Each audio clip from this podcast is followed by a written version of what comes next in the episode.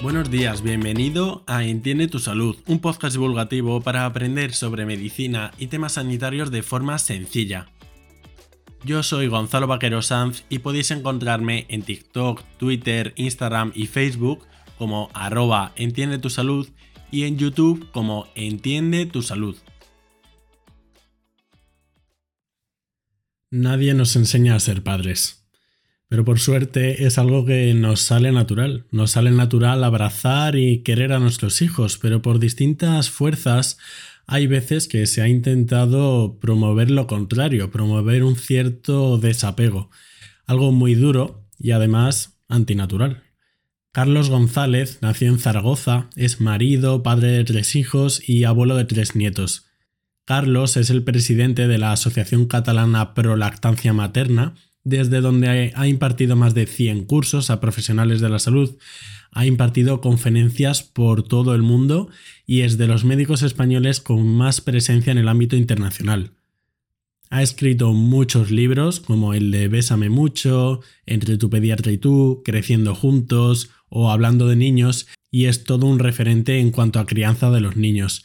Tener a Carlos con nosotros es todo un privilegio. Su experiencia es amplísima y su conocimiento muy grande, aunque probablemente él lo negase, pero por encima de todo, lo que yo destaco de Carlos es su sensatez y su sentido común. Os dejo con la entrevista con el pediatra Carlos González.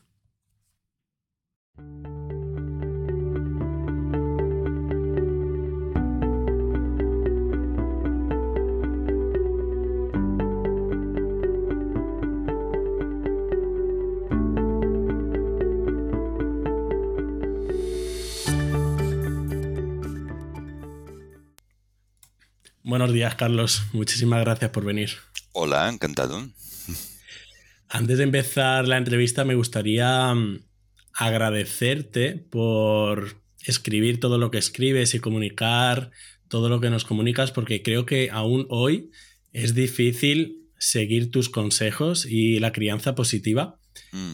Y madres y padres que lo hacen incluso sienten que van un poco a contracorriente y creo que, tú estás fomentando mucho mm, para dar valor a lo que hacen estos padres. Me gustaría que empezáramos, que empezases explicando cuáles son los pilares de la crianza positiva. ¿Cuál, ¿Cuáles dirías tú que son las bases?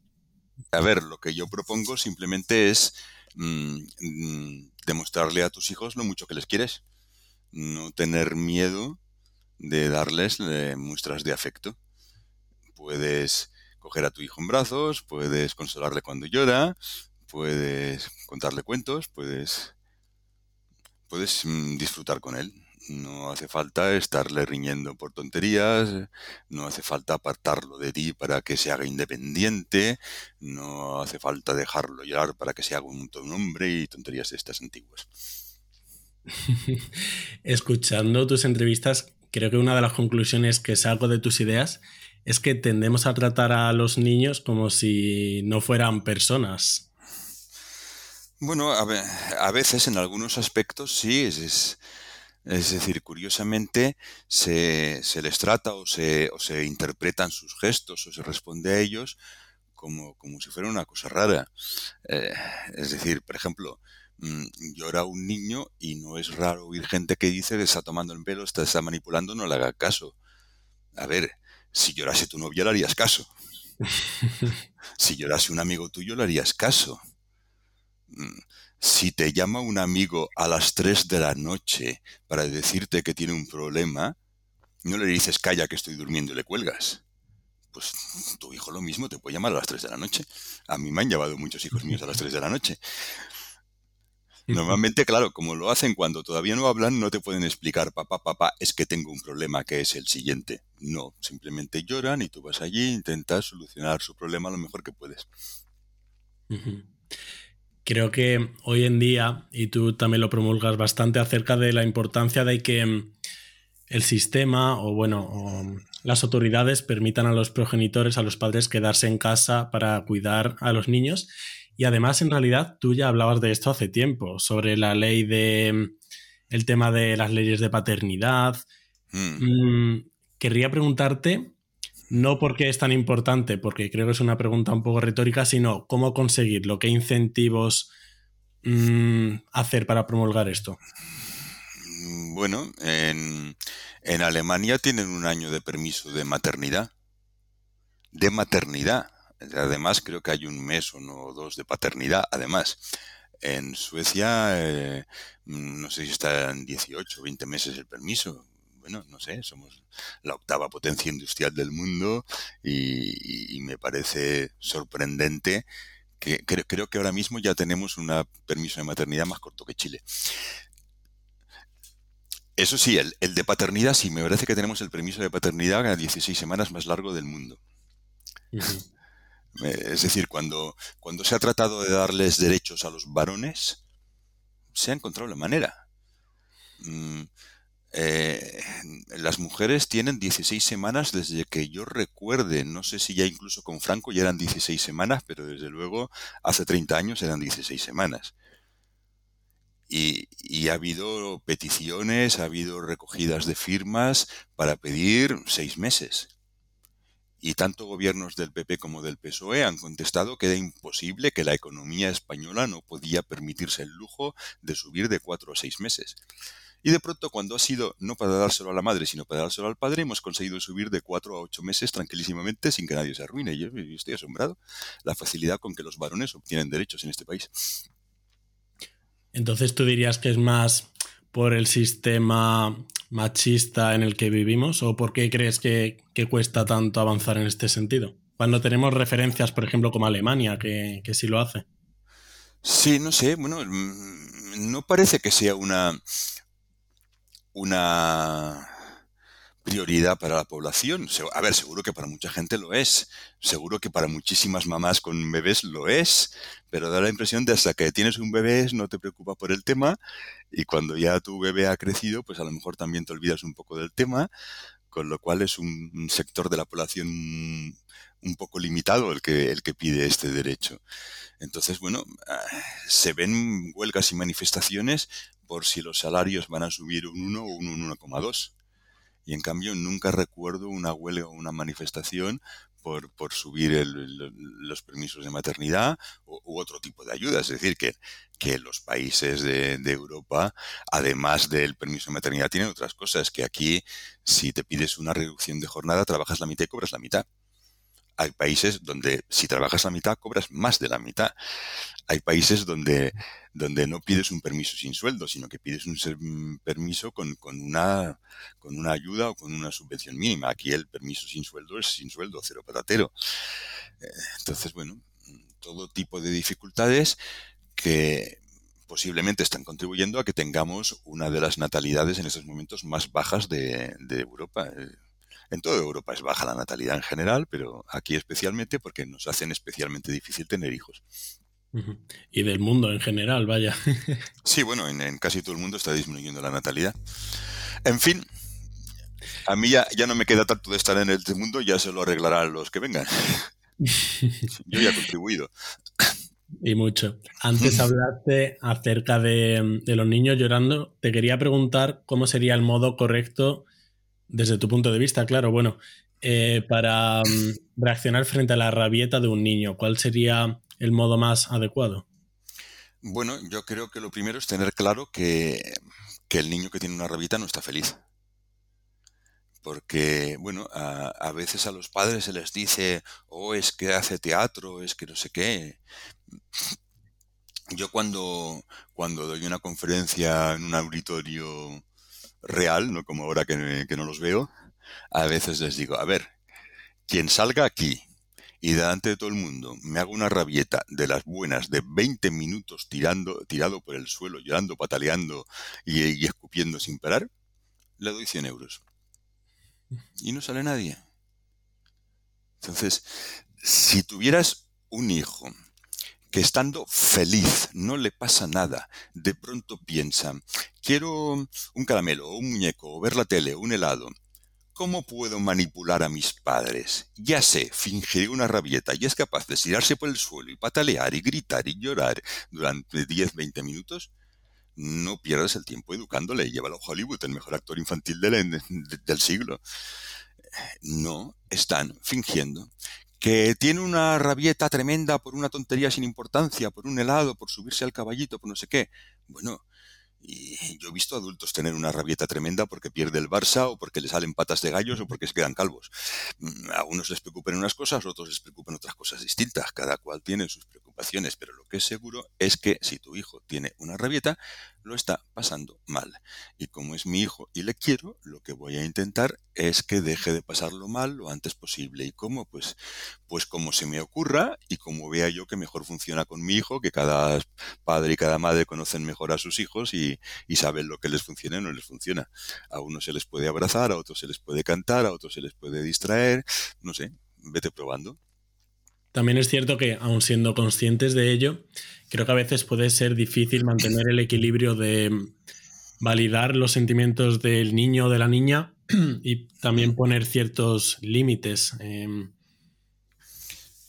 Bueno, es que son cosas distintas. Es decir, fíjate que entre las sugerencias que he hecho no estaba comprarle el helado que en algunos casos puede ser adecuado, dependerá de si tienes dinero o no tienes dinero, de si tu hijo lleva dos semanas sin comer ningún helado o se ha comido dos esta mañana, no sé. Pero hay casos en que sí, pues si tu hijo te pide un helado, pues a lo mejor se lo compras. Y hay casos en que no, en que no se lo puedes comprar. Pero lo que sí que puedes hacer es consolarle, es mm, distraerle, es hablarle con dulzura, es no gritarle, eh, eso no produce caries, eso es gratis, eso siempre se puede hacer. Y lo que no creo que sea razonable es responder a una rabieta con otra rabieta. Es decir, ¿por qué los niños tienen rabieta? Porque son pequeños, son inmaduros y no saben hacerlo mejor. Pero que un tío de veintitantos o treinta y tantos años se ponga a gritar y, y, a maldecir mm, porque un niño ha tenido una rabieta, oye, por favor, que ya eres mayorcito, mantén la calma. Iba a preguntarte por qué, por qué empezaste promulgando todas estas ideas, pero creo que ahora quiero preguntarte qué te hizo cambiar de idea, qué te hizo cambiar este pensamiento, o tú ya habías siempre pensado así de una forma un poco natural, un poco instintiva, en la carrera de medicina, cuando la hiciste hace tiempo. Sí, bueno, yo diría que más o menos he pensado siempre bastante parecido. Ah, a ver, aprendí mucho de mis padres. Mis padres jamás me castigaron. Jamás. Es decir, aquello de, mm, como has hecho no sé qué, sin postre, como has hecho no sé qué, sin televisión, como has hecho no sé qué, vete a la cama. Jamás en la vida. Y eso me demostró que no hace falta castigar a los niños. Es decir, yo no he sido un asesino en serie, ni un delincuente juvenil, ni, ni he quemado, ni he quemado contenedores, no, yo no he hecho nada malo. Entonces, bueno, pues yo crecí convencido de que los niños no necesitaban castigos. Claro, tampoco voy a decir que mis padres fueran perfectos, probablemente eran mejores padres que yo, pero no perfectos, nadie es perfecto, y por lo tanto también hicieron cosas que no me gustaban. Y yo me fijaba en eso, es decir, había cosas que, yo pensaba con, no sé, con, con 10, con 12 años, yo esto no se lo quiero hacer a mis hijos. Intenté no hacerlo, intenté acordarme de qué cosas me gustaban y qué cosas no me gustaban al final te salía un poco natural, que me recuerda a um, lo que enseñas tú, que el cuidar no sale de forma instintiva y que realmente eh, las madres y los padres lo que les sale de forma instintiva es cuidar a los niños, pero nos reprimimos de cierta manera. Sí, es, que si, si, no fuera instintivo no estaríamos aquí. Es decir, a ver, si hoy en día hay padres que pegan bofetones, pues imagínate cuando éramos más brutos, más monos, pero más brutos. A ver, mm, los australopitecos los habrían matado a todos a golpes. Entonces, mm, creo que es evidente que durante toda nuestra historia, la mayoría de los padres han mm, criado muy bien a sus hijos. Y no solamente ahora, cuando tenemos unas leyes, una conciencia, una moral, una ética, una religión tal vez. No, no, hace 50.000 años. Los... ¿Por qué? ¿Por qué si tu hijo llora, tú no lo tiras por la ventana, que estás harto y quieres dormir? A ver, tú tienes una ética, una educación, tal vez una religión, y además hay una ley que lo prohíbe, y además es una de las pocas leyes que se toman en serio. Es decir, si tú vas a la cárcel porque has defraudado Hacienda, igual te vienen a preguntar cómo se hace. Pero si tú vas a la cárcel porque has matado a un niño, te tienen que poner aparte porque los otros presos te matan. Es decir, hasta un asesino es capaz de decir que matar o violar o maltratar a un niño es algo muy grave. Oye, yo seré un asesino, pero solo asesino personas mayores. Tú eres un monstruo, tú has matado a un niño. Entonces, bueno, pues eso, hoy en día tenemos muchos motivos para no matar a un niño. Pero hace 100.000 años, cuando no está claro siquiera si éramos homo sapiens o éramos otra cosa, y, los niños probablemente lloraban lo mismo que ahora, y había que llevarlos en brazos durante años, y había que, alimentarles durante años. Y cuando tenías el hermanito, el de tres o cuatro años, todavía estaba pidiendo brazos, y, y tenían celos como ahora, y tenían rabietas como ahora. ¿Qué impedía que los padres les pegasen un sopapo que salía el niño rodando? Pues, pues no era ni por haber leído un libro, ni por haber ido a un curso, ni porque una ley lo prohibiera. Era porque durante millones de años, es decir, ya no cuento solamente el Homo sapiens, sino el Erectus y el Australopithecus y, y otros que nos precedieron, durante millones de años los niños han llorado tanto que han obligado a sus padres a hacerles caso. Y los padres, en vez de tirar por un acantilado a ese niño que lloraba demasiado, lo que han hecho es cogerlo en brazos, alimentarlo y consolarlo y así hemos salido. Es decir, tenemos los niños que mejor lloran y los padres que con más paciencia les, les cuidan. Salvo que algunos padres hayan oído decir a algún experto, ay, pero no le hagas caso, que te va a tomar el pelo, que se va a convertir en asesino en serie, que no se va a salir nunca de tu cama, que no va a caminar nunca porque lo coges en brazos. En fin, yo solo he intentado esto. A veces eh, hay gente que critica mis libros diciendo, pero al final no, te dice lo que tienes que hacer. Bueno, es que yo no quiero decir lo que tienes que hacer, cada uno que haga lo que quiera. Yo solamente te intento explicar por qué tu hijo llora. Y ahora tú haz lo que creas conveniente. Pero lo único que quiero es que no te hagan creer que tu hijo llora para fastidiar. No, no llora para fastidiar, llora por otro motivo. Ahora, mm, ¿le coges en brazos o no? Bueno, pues, pues, pues tú verás, es tu hijo. ¿Qué, respondes esto que has comentado? Y es un comentario más que típico sobre lo de mm, que el exceso de cuidados hará más blandos a los niños o... Ay, no, no sé, porque cuando veo ese, ese, tipo de argumentos me quedo tan sorprendido. Eh, porque se habla mucho, no, sé, por ejemplo, de, de, sobreproteger a los niños. Ah, ¿vale? ¿En qué cosas se debe dejar de sobreprotegerlo? Es decir, ¿me está diciendo usted que no le vacune? ¿Me está diciendo usted que no le enseñe a lavarse los dientes? ¿Me está diciendo usted que sí que le dé azúcar a, Trochimoche? ¿Me está diciendo usted que le deje de poner la sillita de seguridad en el automóvil? Exactamente cuál de las cosas que hago para proteger a mi hijo tengo que dejar de hacer. A ver, mi obligación es proteger a mi hijo.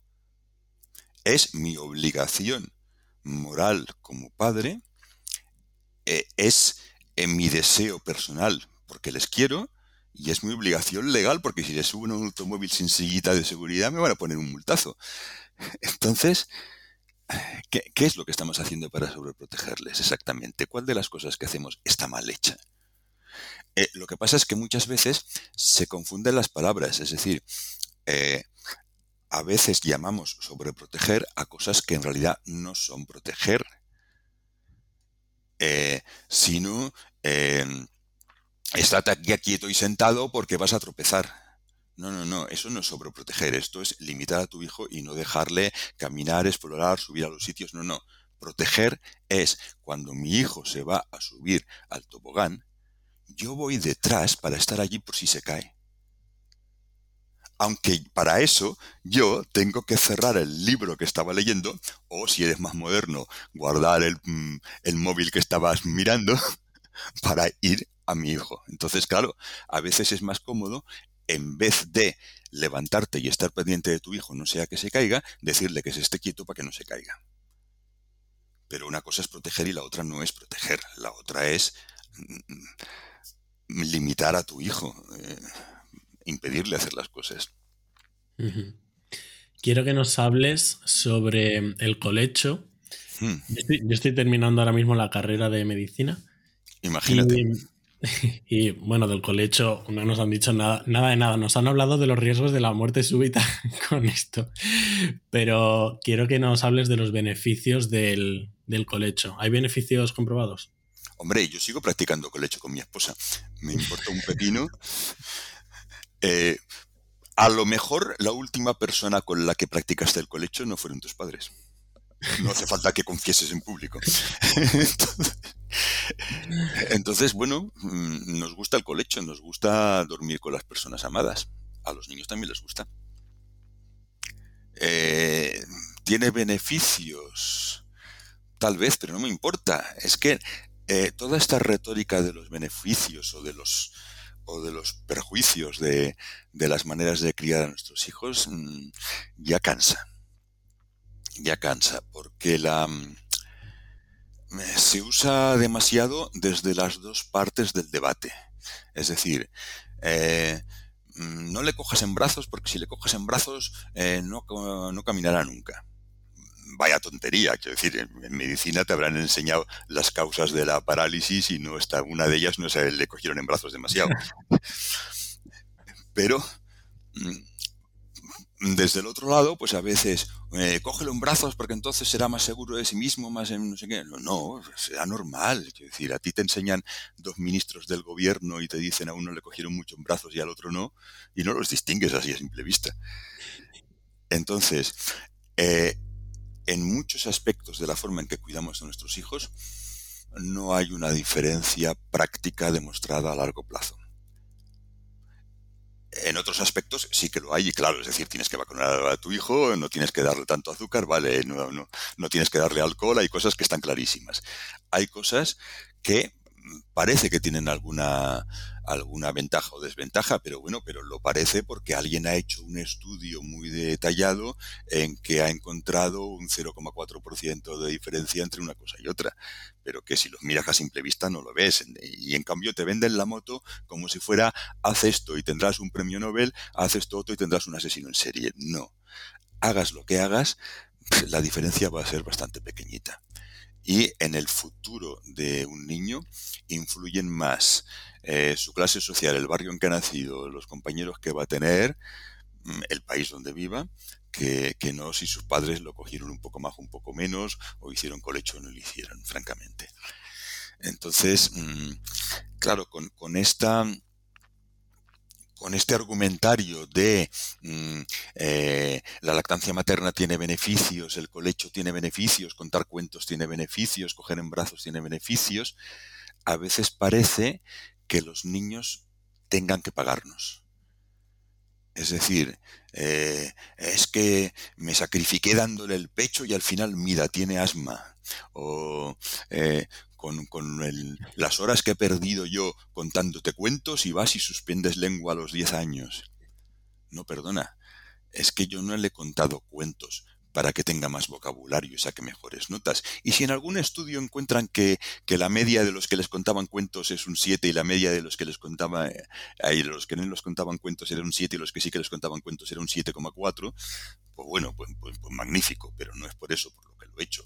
Yo si yo le he contado cuentos a mis hijos es porque a mí me gusta contar cuentos, a ellos les gustaba escu- escucharlos, disfrutábamos los dos, otros padres no les gusta contar cuentos y harán sombras chinescas, adivinanzas o jugarán al parchís y cada cual. Y bueno, mi hijo no tiene que, hacer nada, no necesito un beneficio a cambio. Le pido beneficios a mi cuenta en el banco y, y ahí sí que no me los dan, pero no les pido beneficios a mis hijos. ¿Qué opinión tienes sobre el uso de las pantallas? ¿Crees que mm, habría que limitarlo? El otro día estaba yo en una conferencia. ¿Qué opinión tienes tú del uso de las pantallas? Sí, no, no, desde luego un desastre absoluto. Es decir, ya hace muchos años que la Academia Americana de Pediatría ah, decía hasta los dos años cero patatero. Es decir, la suma, la suma de televisión más iPad, más iPhone, más eh, móvil, más no sé qué, más no sé cuántos, la suma de todo eso, cero. Eh, y, sin embargo es que veo padres que, cuando un niño de cinco meses llora, le sacan el poco yo en el móvil. Y, claro, no dicen nada porque, porque, bueno, uno no se dedica a reñir a la gente, pero piensas, pero bueno, pero esta gente se cree que, durante mm, los últimos 100.000 años nadie podía consolar a un niño que lloraba, hasta que se inventó el móvil. Había otros métodos, siempre lo ha habido para, para cuando los niños lloran. Entonces, eh, la Academia Médica de Pediatría decía dos años eh, simplemente porque había algunos estudios que parecían indicar que ver pantallas antes afectaba al desarrollo de la visión. Es decir, los recién nacidos ven, pero una cosa es ver y otra cosa es darse cuenta de que eh, esto y esto son el mismo objeto. Oye, que uno parece casi un punto y otro es una cosa alargada. Y saber eh, a qué velocidad van los objetos, en qué dirección. Es decir, a un niño de, apenas tres años le, le, echas una pelotita y la agarra.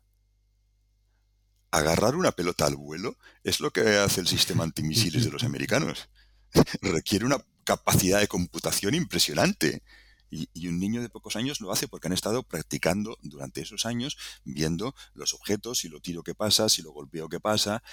Entonces, mm, eh, en las pantallas los objetos no, siguen las leyes de la física, aumentan de tamaño, disminuyen, eh, cambian unos de otros, estás viendo la cara de una persona, de pronto ves una explosión y de pronto ves un anuncio de yogur, y dónde se ha ido acá el señor, y ahora hay un yogur.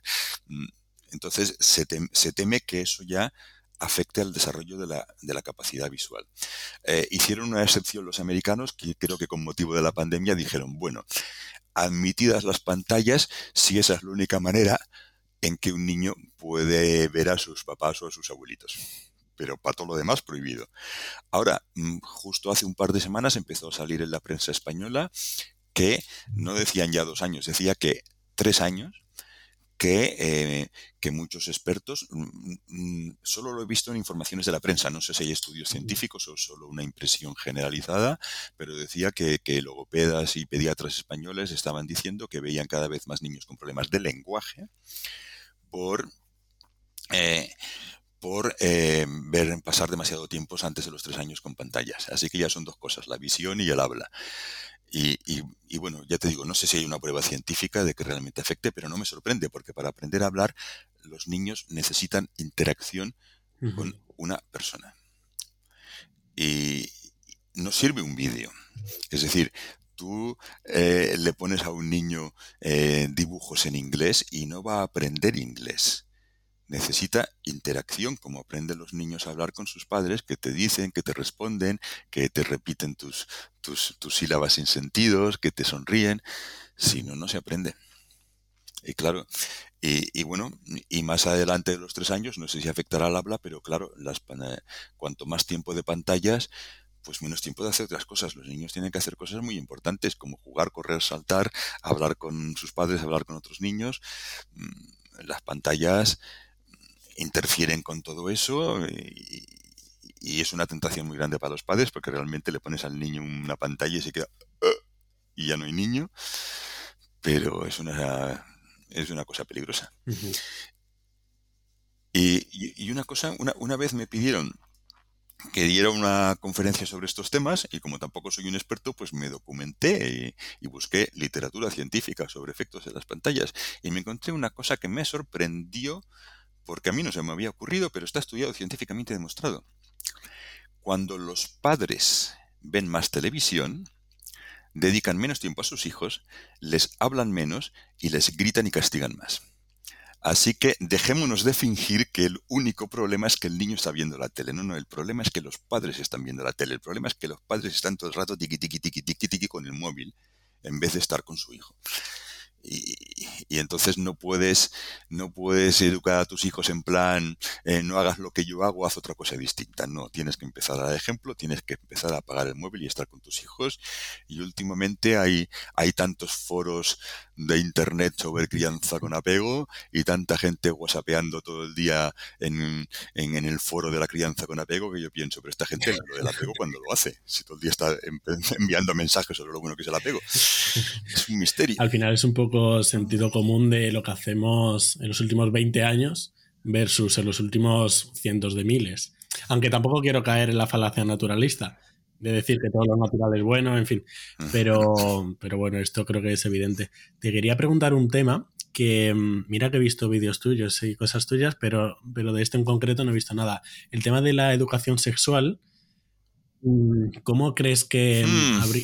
Hay que abordar el tema de la educación sexual? ¿A qué edad más o menos? ¿Con los niños? ¿De qué modo? Mira, no tengo ni idea. Ahí sí que es verdad que tengo un agujero. Porque francamente, pienso que si mis padres hubieran intentado hablarme de sexo, me hubiera yo muerto de vergüenza. Entonces, no sé. No sé qué hay que hacer. No sé. No sé.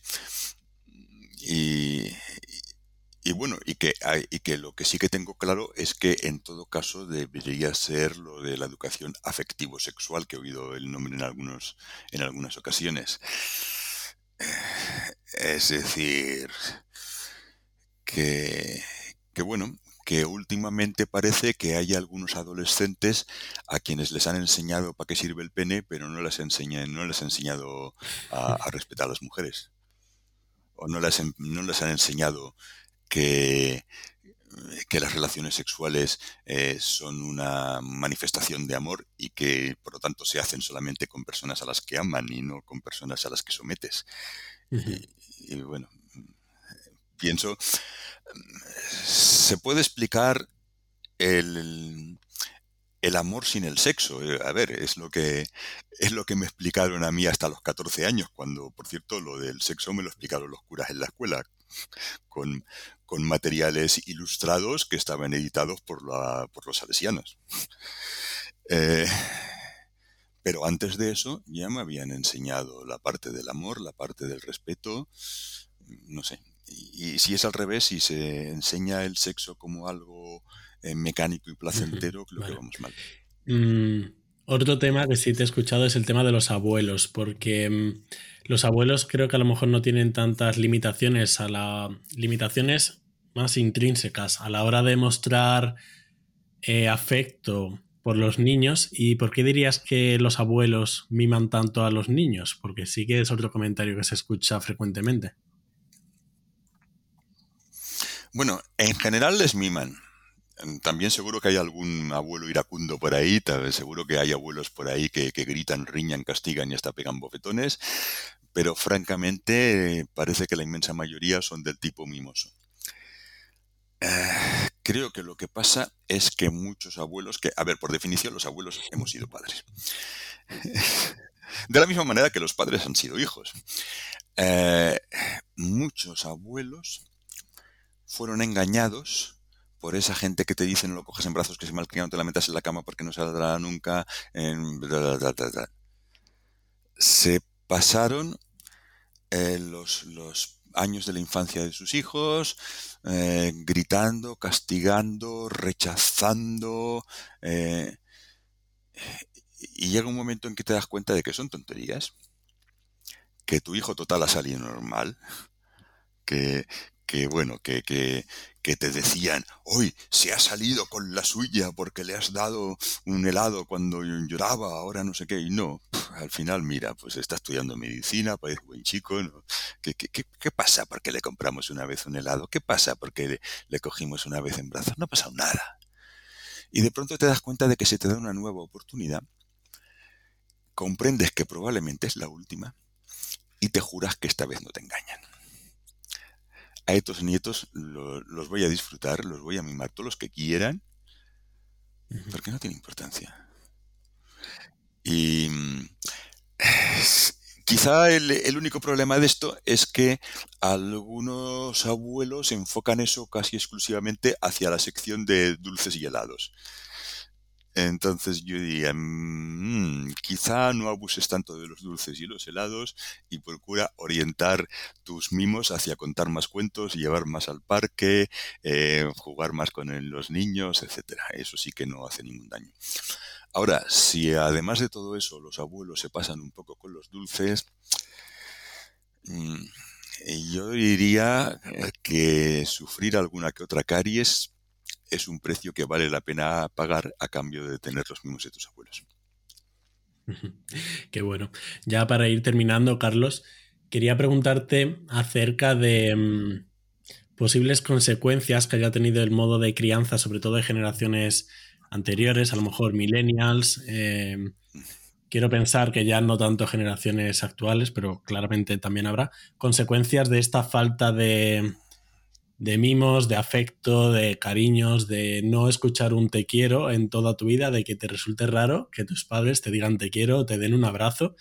Esto se ha visto que puede ser una causa de depresión, ansiedad, problemas de salud mental en los que son ya adultos.